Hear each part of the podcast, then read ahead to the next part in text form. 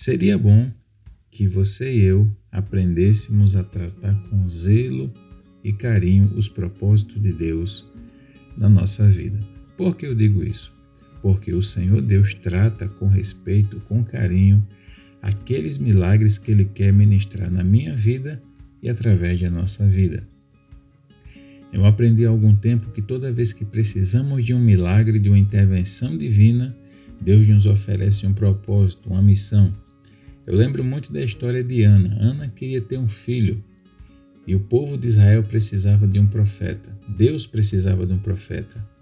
Ela foi até Deus, expôs a situação até Deus e escolheu colocar o seu propósito, o seu sonho, o seu desejo, a sua necessidade à disposição do Senhor. E a partir do momento que ela fez isso, Samuel foi gerado um grande profeta e um grande juiz do povo judeu.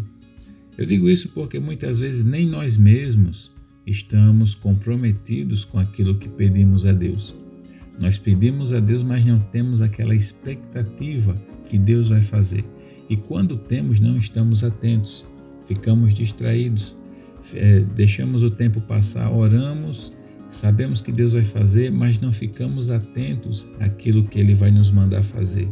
Não buscamos na Sua palavra, não oramos e ainda assim desprezamos aquele chamado, aquela função que Ele nos deu. Ora, se Deus tem compromisso com o milagre que Ele vai fazer na nossa vida, por que, que nós não podemos ter um compromisso, uma aliança, um zelo por aquilo que Ele quer que nós é, façamos por Ele e pelo seu povo, por nossos irmãos? Eu lembro que um tempo atrás, um pouco tempo, eu estava orando pedindo algo a Deus para mim, algo que faz falta para mim, algo que eu necessito, que eu preciso, que eu quero. E eu meio que angustiado orando a Deus, pedi, Senhor, me abençoa, abre a porta para mim, me dá uma direção, fala comigo, me dá uma direção, me dá entendimento na tua palavra. E a palavra do, do Senhor para mim foi: fortaleça seus irmãos. Veja só, eu sei que Deus está cuidando de mim, eu sei que Deus está cuidando da minha família, eu sei que Deus nunca me desamparou a minha família, mas no momento de, de angústia, de ansiedade, de preocupação, olha o que Deus me diz: fortaleça os seus irmãos. O que, que eu pude entender com isso? Olha, tá, tá tudo ok, eu estou cuidando de você, cabe a você cuidar dos seus irmãos. Onde um milagre é necessário, Deus vai te oferecer um propósito. Deus vai te oferecer uma missão, um chamado, alguém para cuidar, alguém para abençoar, pessoas que quem sabe nem vão reconhecer você, nem vão lembrar de você. Mas é uma função que Deus colocou na sua vida. Você não precisa ser famoso, você não precisa ser reconhecido, você não precisa ter uma multidão atrás de você para ser feliz, para estar completo, para cumprir o propósito de Deus. Você só precisa fazer aquilo que Deus está dizendo para você fazer. Então, o meu convite hoje, nesse pequeno recado, é que você trate com carinho o propósito que Deus colocou na sua vida.